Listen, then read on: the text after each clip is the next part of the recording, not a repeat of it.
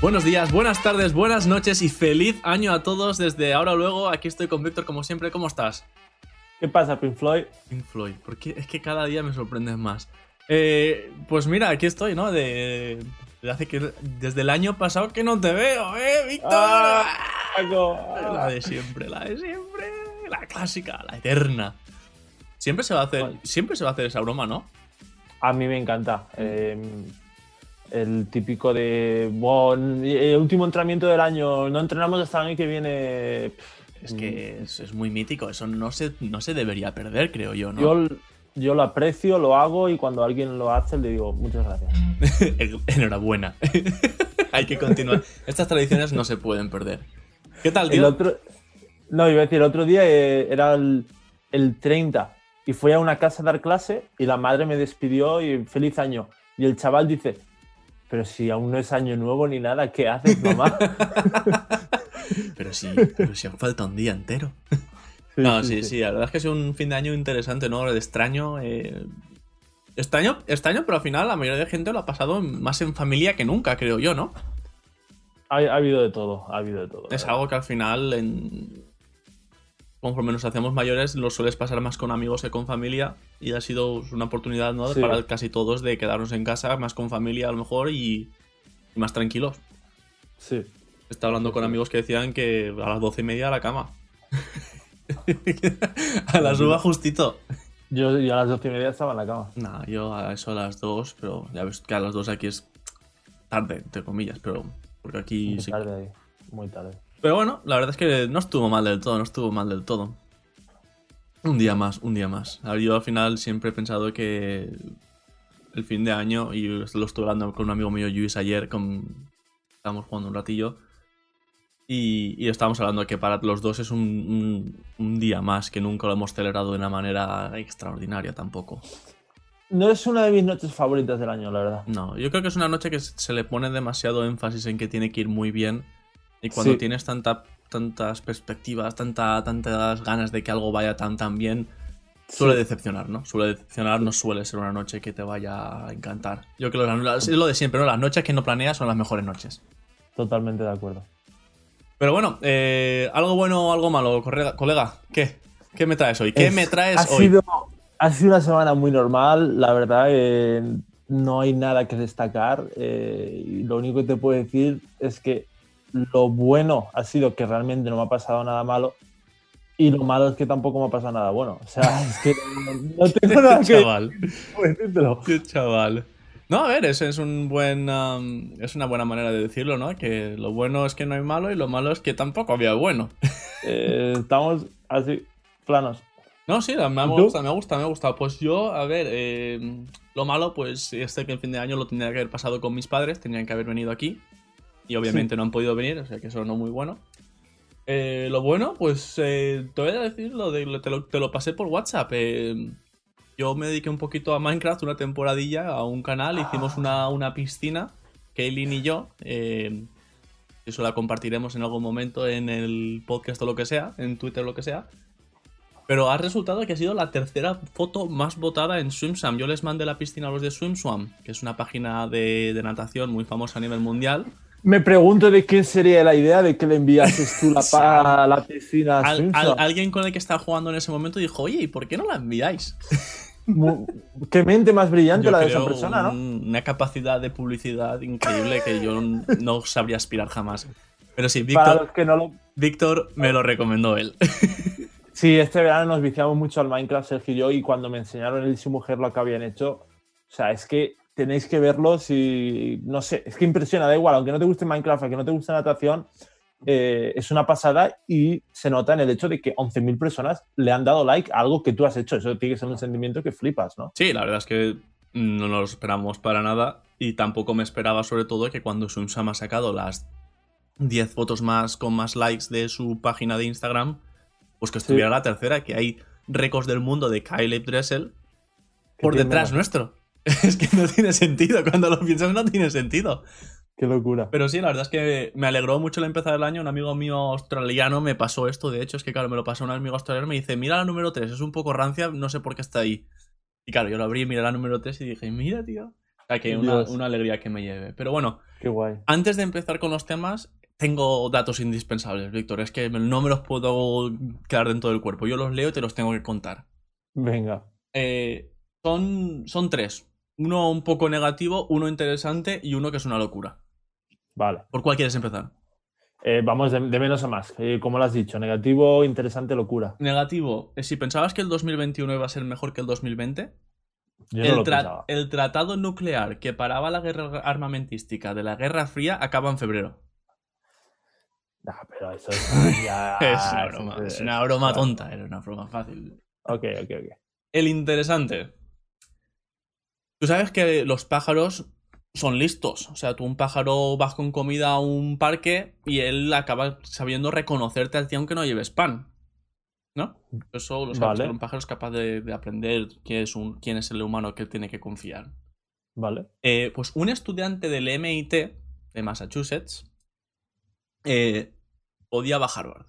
Odiaba a Harvard a muerte. y se ve que este tío se fue a Harvard durante el verano y se iba al estadio de fútbol americano vestido de árbitro con la camiseta de rayas blancas y negras que llevan aquí, con el pito del árbitro y con pan. Y se pasaba el día por el campo tirando hormiguitas de pan mientras se pegaba el silbito. Mientras tiraba el silbito, mientras tiraba el silbito, pan para todos. Y fue, iba No día detrás de día, detrás de día, detrás de día. En el primer partido de la temporada de Harvard con el estadio lleno, en el momento el árbitro pitó para el pitido inicial, salieron miles de pájaros y atacaron al estadio entero. No te la creo, tío. ¡Qué psicópata! The long game que dicen aquí, ¿no? La, la jugada larga. Que, ah, con el asco que dan. O sea, palomas, las palomas Claro, son raras claro, voladoras. claro, ¿no? claro. Es terrible, terrible. De los, de, los Guau. pájaros, de los pájaros que hay, de los peores. Pero, ¿y, y cómo se sabe que alguien hizo eso? Eh, nada, es una historia famosa que entre Harvard y el MIT, pues el pique este se conoce de, de la historia esta que pasó. Buah, wow. Increíble. Y, y en la locura. El- el- la locura más grande de todas. En 1847, un médico llamado Robert Liston, Liston quería tener un récord. El récord era que quería hacer la amputación más rápida. A un paciente que necesitaba una amputación. Se le presentó la, operación, la, la posibilidad, lo arreglaron y lo hizo en 25 segundos. En 25 segundos le cortó el brazo al tío. ¿Un hachazo o qué? Lo hizo tan rápido que sin querer le, le amputó también el dedo al que estaba aguantándole el brazo al paciente. O sea, su asistente le amputó un dedo sin querer. Wow. Un espectador que estaba viendo la operación se murió del shock. Y el paciente, ¡Muerto! muerto, le entró un ataque al corazón y se murió. Y el paciente y el asistente al que le había cortado el dedo les entró una infección y a los cuatro días se murieron también.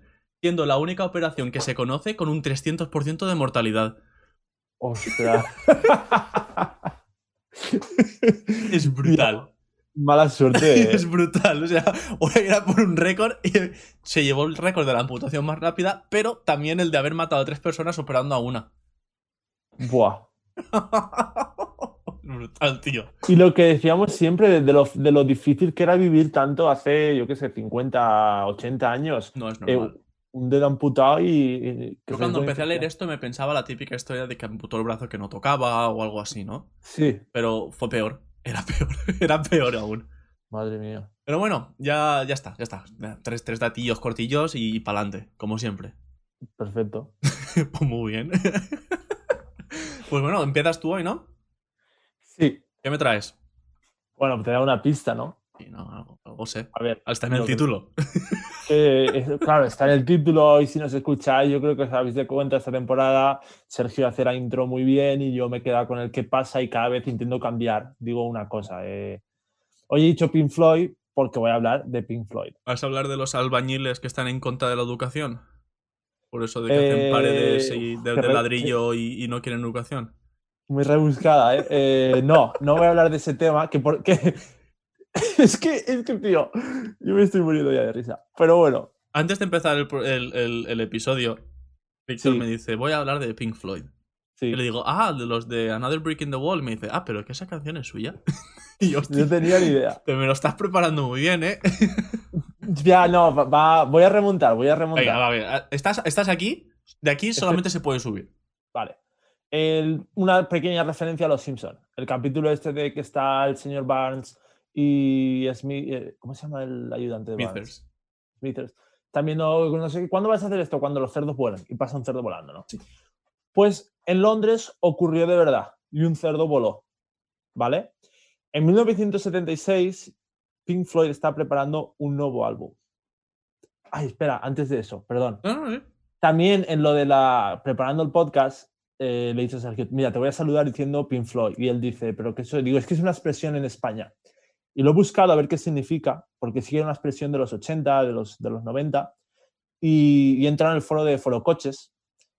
Y en noviembre... Foro siempre eh, peligroso, ¿eh? En noviembre de 2011, no, perdón, el 24 de febrero de 2012, a las 8.55 alguien puso este post. El otro día estaba con una amiga en el coche y gritó desde la ventanilla a un tonto que se nos había cruzado, Pink Floyd. Al rato hablo con mi amiga y le pregunto, ¿sabes de dónde viene la expresión Pink Floyd y por qué se dice? Y la mía contesta, no. Entonces le dice, entonces, ¿para qué dices eso? Dices que me gusta y queda bien.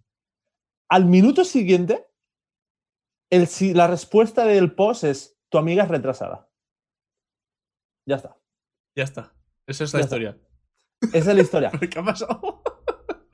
Pero, o sea, no sé. Yo no sé lo que significa Pink O sea, ¿por qué es Pink Floyd y de dónde viene y por qué? persona que se cree alguien pero no es nadie. No sé por qué. No sé si lo adoptaron del grupo ah. o se lo inventaron. Pero volviendo a esto, em, 1976 están preparando un nuevo álbum.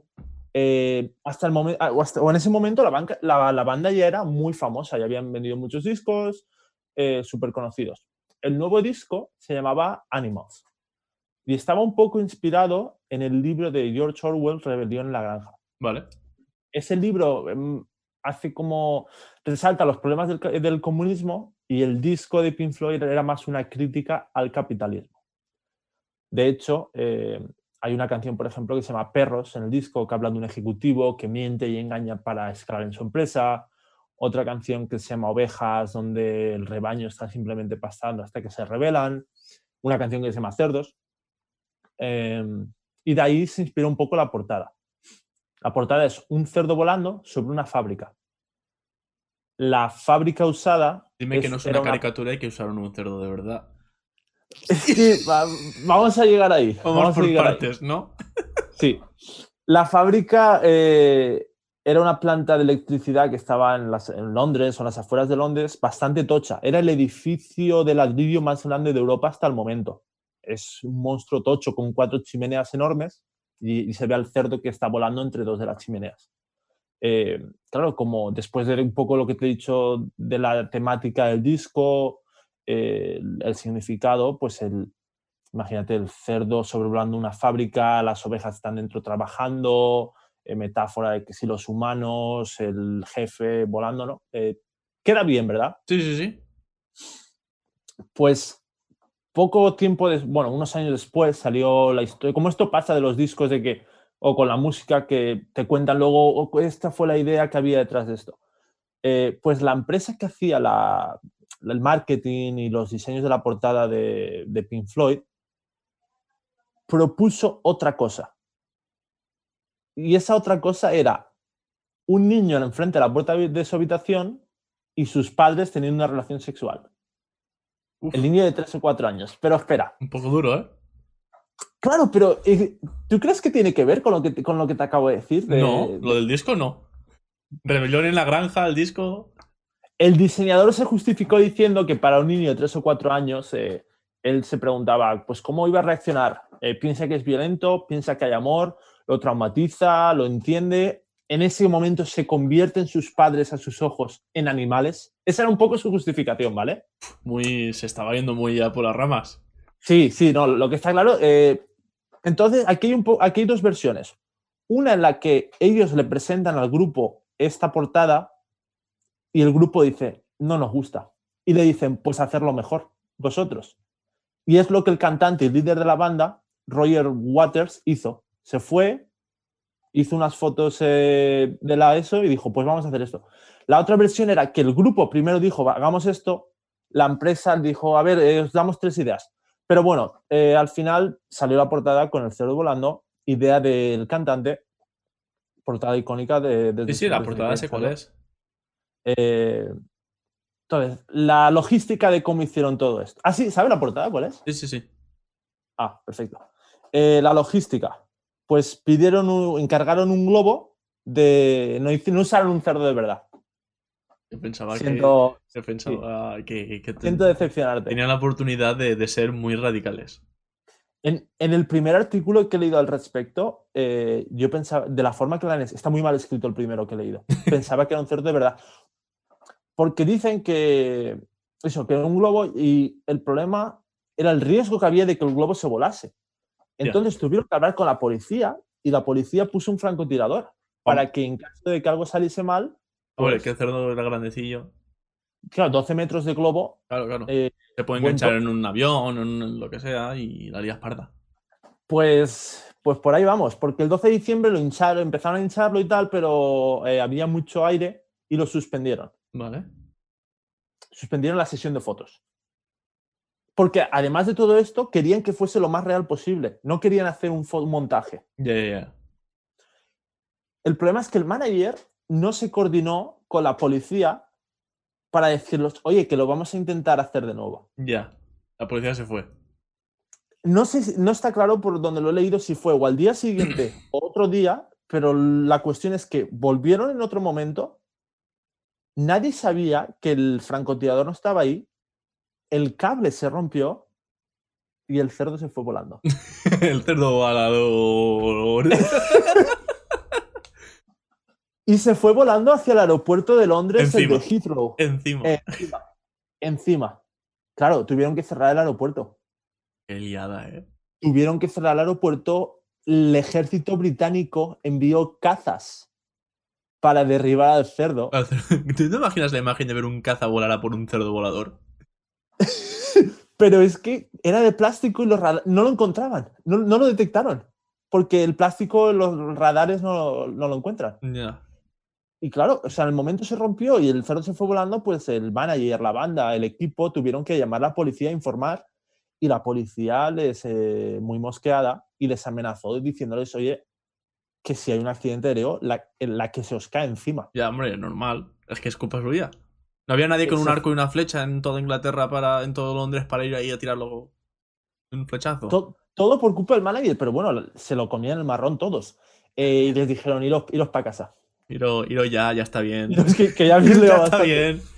Y se metieron en el estudio Eso, hasta que eso en Texas, noche- en Texas el, el, Ah, en Texas no hay problema. el segundo, en el segundo vecindario ya se ha caído el. El, el vecino de la, de, la granja, de la granja al lado. Eh, ¡Hoy cenamos bacon! bueno, y estuvieron, eh, pues se, se fueron al estudio encerrados, preocupados, eh, un día de, de mucha tensión, hasta que por la noche recibieron una llamada. ¿Dónde crees que fue a parar el cerdo? Y si aquí el chat quiere, voy a eh, darle un poco de, de pausa, si quiere con- eh, conjeturar dónde se fue el cerdo. ¿Cómo de lejos? ¿Hasta dónde llegó? ¿Dónde cayó? ¿Qué crees? Yo me la voy a jugar y cayó en un estadio de fútbol de Manchester. no sé cómo de lejos está. Muy lejos. Muy lejos. muy lejos. Eh, a 100 kilómetros cayó el cerdo. Vale, vale, pero no digas aún. Déjales, déjales, déjales que digan algo. Vale, pues mientras se lo piensan, eh, además te voy a decir que después de esta portada hicieron otra que es la del icónico prisma que sale, que entra un Sí, sí, rayo sí. de luz y sale. Es la típica, es la que de hecho he puesto yo esa en el en Instagram. Pues la siguiente, la que tú has dicho de la canción The Wall, es una hoja de libreta y pone Pink Floyd The Wall. O sea que fueron de una portada súper currada a otra, logísticamente no tanto, pero el diseño que flipas, a simplemente escribir en una libreta algo y ale, a vender discos. Eso en, en um, hay un grupo de, de rock que a mí me gustaba bastante cuando era jovencito, System of a Down, Así. y tienen un, un cuando se la piratería, ellos eran pues también un poco pues de izquierdas, no socialista, comunista, Poquito. lo típico. Eh, tenían un disco que se llamaba Steal This Album, roba este disco, ¿no? Y el disco, cuando tú lo, si tú lo comprabas, el disco venía en, en, un, en, una, en una caja de, de plástico Sí. Y el disco era el típico disco que tú gastabas para grabar un- la música ilegal en tu CD asqueroso. Oh, qué guay. Estaba puesto en permanente, Still This Album, como el- y ponía System of a Down. Qué Y te guapo. venía como en la carátula típica de que la gente ponía lo que había en el disco. Pues Sí, lo habían sí, puesto sí. ellos a mano. ¿Sabes? Estaba muy currado. O sea, estaba currado, pero no currado. Bueno, eh, Dicen, de- se ha dicho en el chat que llegó a Bélgica. no, no llegó a Bélgica. ¿Cuántos kilómetros hay de Londres a Bélgica? Hablan más. Y el, el cerdo voló 100 kilómetros. Bueno, ¿dónde cayó, Víctor? ¿Dónde cayó? Eh, recuerdo, el grupo todo el día encerrado esperando a ver si los metían en la cárcel o no. eh, reciben una llamada de un granjero malhumorado porque el cerdo había caído en su granja y estaba asustando a las vacas. ¿Y cómo, cómo consiguió el granjero el número de Pink Floyd? Aquí yo creo que ya no sé si fue el que el granjero directamente el que llamó A la, policía. A la pero policía. Por lo menos la historia se cuenta así. El cerdo cayó en una granja y el granjero mosqueado porque las vacas se asustaron. Madre mía. Ya decía, decía Bea en el chat que menos mal que no había mus por ahí porque ya, ya han fallecido suficientes en mus este año. Madre mía. Y nada, les salió bien al final y les sirvió de publicidad el hecho de que. Hombre, claro, su eh, nombre estaba en todos los lados a partir de entonces. Fueron un tercer día. eh, Ah, encima, lo- con dos, con dos Sí. narices. Dijo, ya, vamos, volvemos. y volvieron, volvieron. Y tuvieron que combinar el, las- el cielo del primer día con las fotos del segundo. Porque el, el- Perdón, del tercer día. Porque el tercer día estaba soleado, el segundo estaba nublado, pero el cerdo voló. Entonces al final se, lo consiguieron. Bueno, bueno, al final por lo menos tuvieron su portada y nadie falleció por culpa suya, ¿no? Pues esa es Pink Floyd, un cerdo volando. buena historia, buena historia, Víctor. Eh, Te toca. Lo mío, te voy a hablar de un libro que me he leído que se llama Range, eh, Rango, de David Epstein. No Jeffrey Epstein. ¿Sabes quién es Lo, Jeffrey lo primero que me No ¿el es hermano Jeffrey? Epstein, es David. No es el que el- se lo han, ma- lo han matado y han dicho que es un suicidio. Qué mala suerte. Sí, ¿eh? Qué mala suerte que alguien esté en una celda de, de alta seguridad con una cámara grabándote 24 horas al día y que se pare una hora y durante esa hora te suicides. Es muy extraño. No, de- decía por el David, compartir apellido. Ah, para él eh, sí, bastante, supongo. Bueno, Para supongo que habrá muchos más Epsteins en el mundo y todos pensarán lo mismo. Sí. Pero bueno, el libro trata un poco de, del típico clásico dicho de aprendiz de mucho, maestro de nada, ¿no? El Jack of all trades, master of none, que se dice en inglés también. Eh, ¿Tú qué opinas de ese, de ese dicho? Estoy un poco de acuerdo con ello. ¿Sí? Lle- Llevado al extremo, sí, pero no quiere decir que. es- claro, yo como atleta vengo a la filosofía un poco más que en Europa de especializarse pronto versus en Estados Unidos de no especializarse tan pronto. Luego hay un libro que son las 10.000 horas, ¿no? O Correcto. Para cualquier cosa que necesitas ser un experto necesitas practicarla durante 10.000 horas. Correcto, y eso es algo que tengo que hablar de las 10.000 horas en una tarea para ser un experto en esa tarea, o incluso de un libro que salió en 2011 que se llama El himno de batalla de la madre tigre. Y es un libro que hace un análisis del tema de las 10.000 horas y de la necesidad de especializar a tu hijo antes de los 5 años en algo para que de verdad sea un maestro en eso. Da igual que sea deporte, arte, ciencia, lo que sea. Antes de los 5 ¿Cuán- años que empiecen a hacerlo eso ya en plan serio. Pero muy difícil. Hay cosas que me, me- antojan imposibles, ¿no? Claro, a ver, obviamente eh, no todos los niños podrían y no todos los campos se pueden hacer al nivel de 15 años con 5 años, pero les puedes Claro. inicializar en eso, ¿sabes? Les puedes empezar a enseñar a, a hacer coding, ¿sabes? Hay niños con menos de 5 años que a la vez que están aprendiendo a hablar están aprendiendo a hacer coding en un ordenador. Sí, vale. Eh, para Epstein, esto no es correcto. Para él, Pero, Epstein, que es psicólogo, es escritor, que es Él es periodista, él es periodista, Periodista, vale. y ha hecho diferentes estudios y ha hecho diferentes eh, researches, ¿no? Y para él, eh, la especialización, o sea, el triunfo a través de una especialización es más una excepción que una regla. Para él, la- los casos que fracasan con especialización no dan Sí. la razón a ese, eh, a ese método de entrenamiento. O sea, hay más casos de gente que fracasa que de gente que se, se convierte o triunfa Correcto. siguiendo, ¿vale? No Me solo en deporte, ni en música, ni en ciencia, ni en arte, en todos los campos, ser generalista es- tiene más pros que contras contra ser un especialista. Es, esa es, la idea del libro es esa. Y él pasa pues a, a defenderla, ¿no? Con diferentes ejemplos, etcétera, ¿no? Y, y él pasa mucho por, por que no hay que intentar especificar a un niño de 5 o 4 años, haz esto y ya está. Que lo que hay que enseñarles a tener, es darle la libertad de probar cosas y que una vez les guste algo, entonces ya puedes empezar, digamos, a, guiarles hacia eso si quieres, pero les tienes que dejar el, un tiempo en el que ellos puedan probar y, decidir qué de verdad es lo que les gusta, ¿no? Eh, Tú, por ejemplo, ¿tienes pensado eh, forzar algún deporte en tus hijos? Si tuvieras hijos, ¿tú forzarías que hicieran deporte? ¿Forzarías algún e, deporte específico en ellos? Si tuviera, ¿eh? porque realmente no. Hombre, ya sé que no, tienes ahora mismo, pero. No, no, no, es que no, tengo mucho interés en tenerlos.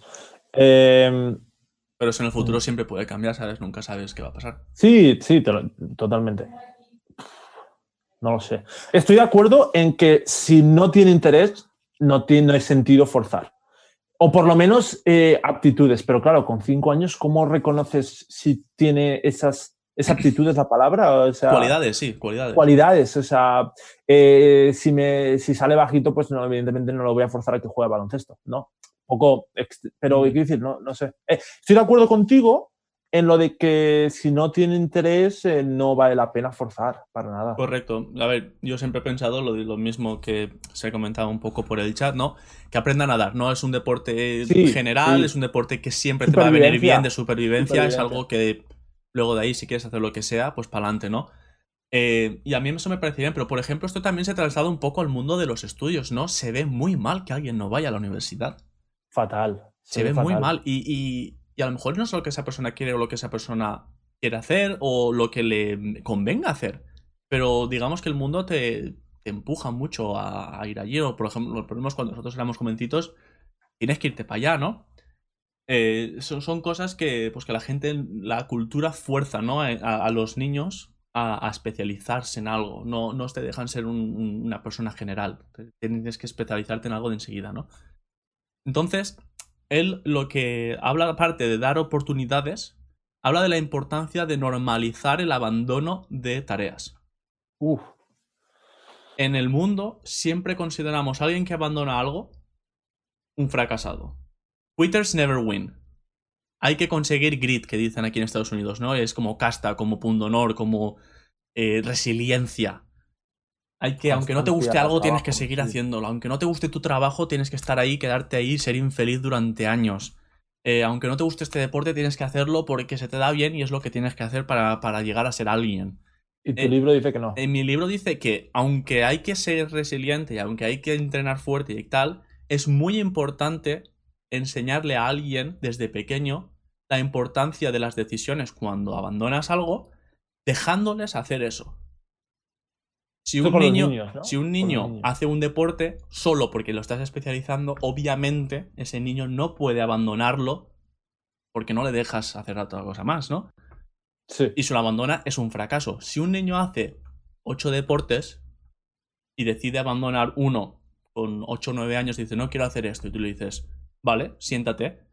¿Por qué no? Dame pros, dame contras. Que lo piense, que lo analice, que piense qué va a hacer en vez de eso, cómo va a mejorar en los otros campos, qué va a hacer y al tiempo, una vez lo ha dejado, que se siente otra vez el niño, que analice cómo ha resultado esa decisión en su vida. Que eso a la larga te enseña a darte cuenta, no solamente en la, escuela o en la universidad o en tu trabajo, a saber analizar y de verdad saber, yo estoy contento aquí, debería estar aquí, puedo salir a otro lado, puedo hacer algo mejor. Y es una característica que no se desarrolla nunca en nadie por esa antipatía al abandono de las cosas. Claro, entonces que, lo inculquemos esto o, que se haga en la educación de, los niños desde pequeños. Correcto, a mí eso la verdad es que me llamó mucho la atención y, me gustó bastante, ¿no? Me gusta ese mensaje. Y luego pues empieza a comparar un poco casos diferentes, ¿no? El, caso más famoso que compara es el de Tiger Woods y Roger Federer. Tiger Woods es de los de 10.000 horas. Tiger Woods, su padre, con dos años y medio le regala un palo de golf. Y desde entonces Tiger no tiene vida. Tiger es un niño que vive y, bebe y come golf. Eh, no hace nada más, se hace buenísimo, se hace el mejor jugador del mundo, probablemente uno de los mejores de la historia. Sí. Pero es alguien al que vemos infeliz. Es alguien, que, es alguien al que vemos que teniendo dinero, fama, eh, éxito en la carrera en la que está persiguiendo, una familia que le quiere, Ha tenido adicciones. eh, ha tenido adicciones, ha tenido eh, problemas enormes, una caída brutal de la que se está recuperando, pero aunque tú lo veas ahora, no tiene cara de ser una persona to- totalmente feliz aún. Eh, Está mejorando. Está mejorando, pero es un caso que se da mucho en, en la gente que se especializa, porque como, como tú has dicho, con 5 años, ¿cómo vas a, de verdad a saber qué le gusta a tu hijo? ¿Cómo vas a saber de verdad qué es lo que él de verdad siente una pasión por ello, no? Eh, hay un caso muy, muy gracioso también en golf de Kepka, es otro chaval que ha salido ahora muy, muy bueno. Si lo ves venir, no, no pensarías jamás que es un jugador de golf porque está más fuerte que el vinagre. Y es un chico que jugaba fútbol americano también porque tenía las aptitudes y le habían puesto ahí porque tienes que hacer esto, tuvo un accidente de coche con su hermana y le prohibieron hacer cualquier deporte de contacto. Se puso a jugar a golf por hacer algo y resulta que es una bestia golf. Él empezó a jugar a golf con 16 años y ha ganado, ha ganado Masters. Ostras. Es un tío buenísimo que le estaban intentando especializar conforme a lo que la gente veía en él, en su cuerpo, y nunca se le dio la oportunidad de probar ese otro deporte hasta que un accidente le dio eso. Entonces, es muy difícil que tú ac- aciertes el deporte de tu hijo o el deporte o incluso habla de, de música, por ejemplo, eh, la, la hija de la que se basa el libro de que te he dicho de eh, himno de una madre tigre, La- sí, lo del tigre. eh, su hija, ella era, le, le hizo a la hija violinista. Y la hija era una niña prodigio en el violín, o sea, estaba esperada que fuera a estar en las mejores orquestas del mundo, una barbaridad. Y a los 13 años se lo dejó. Dijo, no lo toco más, no lo toco más. Pero lo curioso es que incluso hay estudios que demuestran que la mayoría de músicos no se dejan la música porque no les guste o porque no les guste hacer eh, las horas que se necesitan para estar en esa música, sino porque los padres de pequeños eligieron el instrumento por ellos, no se les ha dejado cambiar nunca y lo que quieren hacer es cambiar de instrumento. ¿Y quién toca una flauta o qué? Un triángulo. Por decir algo así, o sea, es, es, es, es esa imposición del, del instrumento que te han comprado. Hablamos, tiramos muchas veces de ejemplos del deporte, pero creo que tienes razón. En la música también hay muchos casos de estos. Sí, muchísimos. Y en, violinistas. en todo. Y también habla un poco de, pues eso, de la especialización de, de otros casos, pero te comento de, de Federer. Federer lo contrario a estos, a, a estos casos. Los padres de Federer, y la madre era entrenadora de tenis, pero los padres de Federer le dijeron, todo lo que quieras. Tú pásatelo bien. Lo que te pedimos es que tienes que ser, eh, tienes que tener mucha deportividad. Si vas a hacer deporte, queremos que seas un caballero haciendo deporte. No queremos ver que insultes, que te enfades. Si juegas a fútbol y te sacan una roja porque has tenido que pegarle una patada a alguien para que no marquen gol, me parece bien. Pero si te sacan una roja porque le has pegado a alguien, porque sí, o que te has enfadado, no te dejamos jugar más. Cosas así, ¿no? Sí. Y yo no sabía, pero Federer ha jugado básquet, ha jugado balonmano, ha jugado fútbol, ha esquiado, ha hecho récord romana, ha nadado, ha jugado a ping-pong, hacía skateboard, hacía de todo. Roger. Y al final pues se decidió por el tenis. Y cuando se decidió por el tenis, sus padres le dijeron, no te lo tomes muy en serio. No te lo tomes muy en serio porque si te lo tomas en serio dejarás de disfrutarlo. Lo único Luego que ya en el, en el Gran Slam número 10 le dijeron, céntrate un poco ahora. No, pero los, los padres lo que ellos lo querían es que no dejara de estar enamorado por ese deporte. Es algo que yo por lo menos lo he vivido en natación. Es muy fácil dejarse llevar por las horas de entrenamiento, lo- la importancia de los resultados y todo, y dejar de estar enamorado por, e- por esa cosa que de verdad te gustaba al principio. Es, es muy fácil dejar de disfrutar de aquello que empiezas a hacer de una manera competitiva y es algo que es muy importante inculcar y, y quitar esa presión para que el deportista disfrute de lo que hace, ¿no? Es, es complicado, pero es algo que pasa mucho. Lo vemos en, en, todo, en todos lados. Pero bueno, y también eh, lo que te decía, mucha especialización en el mundo y hay un caso que sí que se habló bastante, eh, que eran unas eh, niñas de un profesor eh, de psicología húngaro, ese nombre de nombre de nombre, Polgar, perdón. Tiene tres hijas. guapo. Y él dice, las voy a dar clase yo en casa, no voy a dejar que vayan a la escuela, para hacerles jugar ajedrez todo el rato. ¿A las 3? A las 3. Con la idea de que se fueran a hacer eh, Grandmasters. O sea, top notch mundial. Y, encima, mujeres que no es por discriminar, pero es que lo ves y en algo que. O sea, es que el otro día con lo del gambito de dama, que han salido cosas al respecto, eh, resaltan como han habido más inscripciones de mujeres en la ajedrez, pero ¿cómo lo explicas? Algo que, no sé, eh, bueno, te dejo seguir. Yo creo que es un deporte que estereotípicamente se ha asociado al género masculino y al que no se le... ¿Cuántas veces le has, has visto que alguien le compra a una niña un set de ajedrez? Sí, claro. Eh, si no le das esa opción, esa oportunidad, yo no creo que, por ejemplo, en el deporte del motor haya una diferencia física entre un hombre y una mujer. En motos sí, por ejemplo, en motos sí que la puedo ver, pero en coches, aunque sí que hay un componente físico dentro del coche, yo creo que la diferencia física entre un hombre y una mujer no es tanta. Lo que pasa es cuántas mujeres han tenido la posibilidad o las ganas o la oportunidad de, disfrutar eso y que ver si les gusta o no contra eh, gente del género masculino. Bien dicho. Eh, yo creo que si pusieras 10.000 mujeres y 10.000 hombres, seguramente tendrías un número muy parecido de, pilotos, de pilotos extraordinarios en, los dos campos. Sinceramente, lo creo. Eh, pero en este caso, las tres lo consiguieron. O sea, dos, perdón, dos las consiguieron llegar ahí. Lo que dice. en este caso. Epstein, perdón. Ah. Lo que dice este caso Epstein es que ellas llegaron, sí, porque fueron entrenadas desde pequeñas, se especializaron, fueron muy buenas, pero aunque llegaron no fueron las mejores.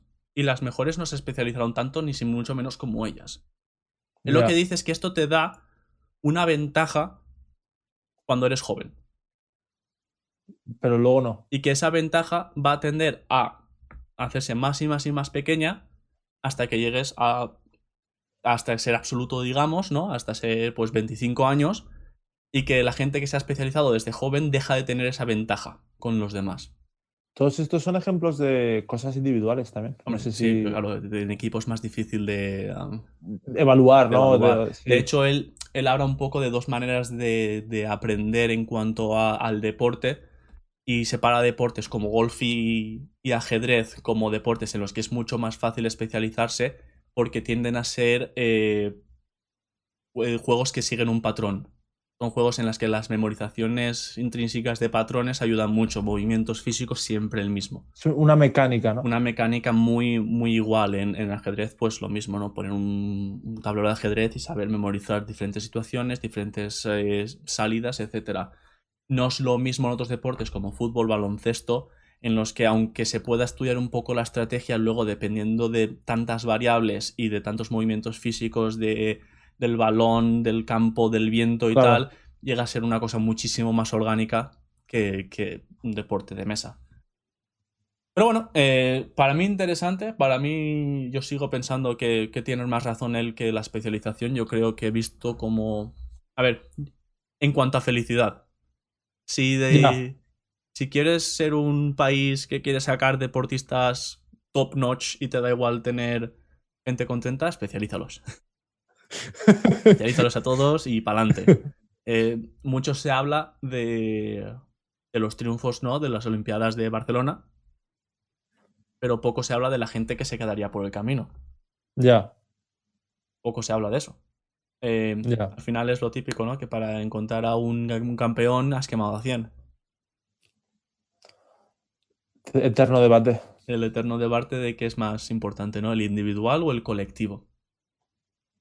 Pero bueno, eh, él acaba diciendo que las lecciones de los de las 10.000 horas del libro de la tigresa esta, que son, que son muy peligrosos. Porque ellos siempre tienen la cabezonería de que no quieren perderse al siguiente Tiger Woods o al siguiente Mozart, ¿no?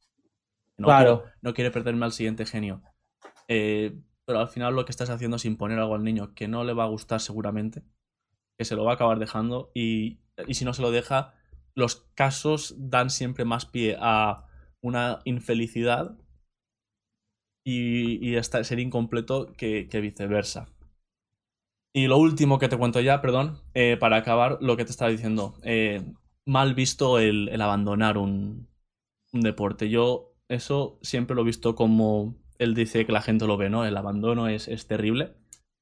Pero es algo que quería recalcar, ¿no? Eh, las, si le das oportunidades a tu hijo o a tu hija o a quien sea de que pruebe varias cosas y usar esas esa, esa cantidad de cosas que está haciendo para enseñarle tanto abandonar como a darte cuenta de que has abandonado algo que no tocaba abandonar. O al revés, ¿no? Es, es una oportunidad de oro que nosotros no hemos tenido, por ejemplo. Yo, o sea, estoy de acuerdo contigo, pero con el matiz ese de si vas a dejar algo eh, para hacer otra cosa, eh, dame una justificación, eh, que tenga sentido, no, no vas a dejarlo para estar en casa y no hacer nada. Y no quiero decir estar jugando a los videojuegos. De hecho, hoy en día hay mucha gente que está sacando mucha pasta con eso, así que, que, totalmente de acuerdo con, con, lo que has dicho. Yo ya te digo, me gustó mucho la manera en que él decía, ¿abandonas? Perfecto. Dime, dime antes por qué, dame pros y contras, dame tu plan de qué vas a hacer con el tiempo que vas a ganar y las, y las fuerzas que vas a ganar, ya que no vas a hacer esto durante dos días a la semana, tres horas. ¿Qué vas a hacer con esto? Y luego, a los X meses, evalúalo. Oye, siéntate conmigo. ¿Qué te ha parecido esto? ¿Ha sido buena reacción? ¿Los echas de menos? ¿Te parece que has cogido la cosa incorrecta? ¿La cosa correcta? ¿Qué echas de menos? ¿Qué no echas de menos? ¿Cómo lo ves la cosa, no? Porque seis meses en tus primeros 20 años de vida de cara a preparar algo es nada. Claro. Siempre puedes volver. Siempre puedes volver y, es, el momento, ¿no? De enseñar a esos niños, pues, eh, pues poder hacer eso. Bueno, eso era el tema que te traía, Víctor. Espero que te haya pasado el resultado interesante. Muy bien. Eh, igual alguien que vaya a tener hijos pronto le, quiere echar una lectura al libro.